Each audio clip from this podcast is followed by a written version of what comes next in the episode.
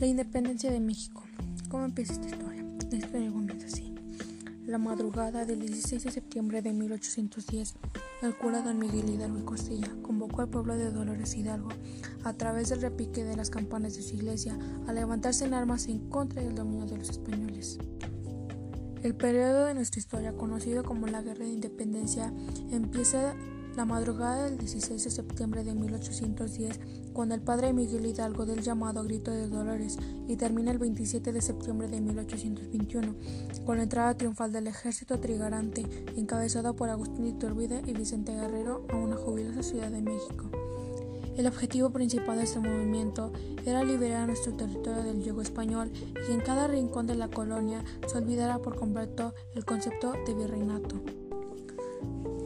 La independencia de México tiene diversas etapas. Una de las más importantes abarca el grito de Dolores en el 16 de septiembre de 1810 hasta la batalla de Puente de Calderón en el actual municipio de Zapotlanejo, Jalisco, el 17 de enero de 1811, cuando la muchedumbre, dirigida por Hidalgo con su famoso estandarte guadalupano en mano, peleaba con más pasión y arrojo que estrategia, sin embargo fue derrotado y apresado. Las fiestas patrias pero Querétaro, como todos sabemos, es la cuna de la independencia, ya que aquí se gestó la misma, con importantes personajes como la corregidora doña José Ortiz Domínguez, su esposo el corregidor, Hidalgo, Allende, Aldama, los hermanos Epigmenio y Emeterio González, entre otros. Las fiestas patrias congregan a miles de familias mexicanas, quienes llegan a las plazas y centros principales de las ciudades, así como los edificios de ayuntamientos, para conmemorar un aniversario más del grito de independencia. La campana de Dolores. La campana que Miguel Hidalgo hizo sonar la madrugada del 16 de septiembre de 1810 para motivar al pueblo a levantarse en armas contra el mal gobierno español una vez concluida la Guerra de Independencia, fue conservada por los gobiernos liberales posteriores como uno de los símbolos primordiales del comienzo de este importante movimiento. Hoy la campana de Dolores puede admirarse perfectamente restaurada en un nicho ubicado justo arriba del balcón central del Palacio Nacional en el centro histórico de la Ciudad de México.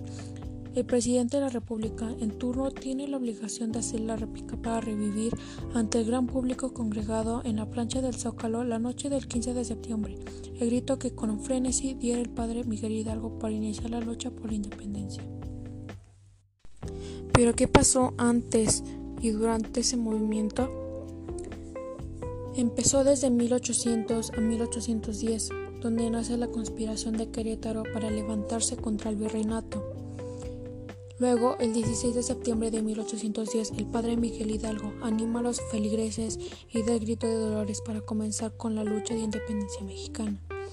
En 1811, en el conocido puente de Calderón, caen derrotados los indios y los campesinos y apresan a Hidalgo, juzgan y fusilan colgando sus cabezas en las esquinas de la Algóndiga de Granaditas.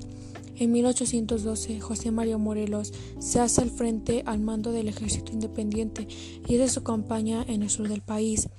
En 1813, José María Morelos convoca el primer Congreso Independiente. En 1815, José María Morelos fue derrotado, hecho prisionero y fusilado. En 1817, Francisco Javier Mina, Mier y Terán, Vicente Guerrero y Torres se alzaron la lucha por la independencia. En 1821, Agustín de Iturbide promulgó el Plan de Iguala o de las Tres Garantías. Agosto de 1821, México firma el Tratado de Córdoba que ratificaba el Plan de Iguala. Septiembre de 1821, el ejército trigarante hace su entrada triunfal a México y México es proclamado país independiente. Hay datos que tal vez no sabías. Por ejemplo, en el Acta de Independencia firmada el 28 de septiembre de 1821, se establece que México sería reconocido como imperio, luego de la caída del imperio Iturbide de 1823. El acta fue renovada y en lugar de decir imperio se estableció el término república, por eso México cuenta con dos actos de independencia. Otra, la campana de la parroquia de Dolores que utilizó Miguel Hidalgo el día del grito fue trasladada en 1896 desde Guanajuato hasta el Palacio Nacional de la Ciudad de México por órdenes de Porfirio Díaz para poder llevar a cabo las festividades de este año, ya que el oaxaqueño quería tocar aquella noche la campana original. El nombre completo del cura Hidalgo era Miguel Gregorio Antonio Ignacio Hidalgo y Costilla y Gallega Mondarte Villaseñor. José María Morelos se volvió sacerdote a los 24 años con tal de recibir una herencia por parte de su bisabuelo Pedro Pérez Pavón.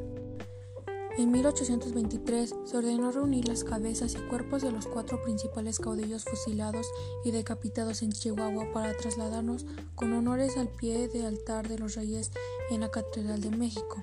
Los restos mortales permanecieron en la catedral hasta su traslado a la columna de la independencia en 1926. España no reconoció la independencia de México hasta 15 años después. Gracias.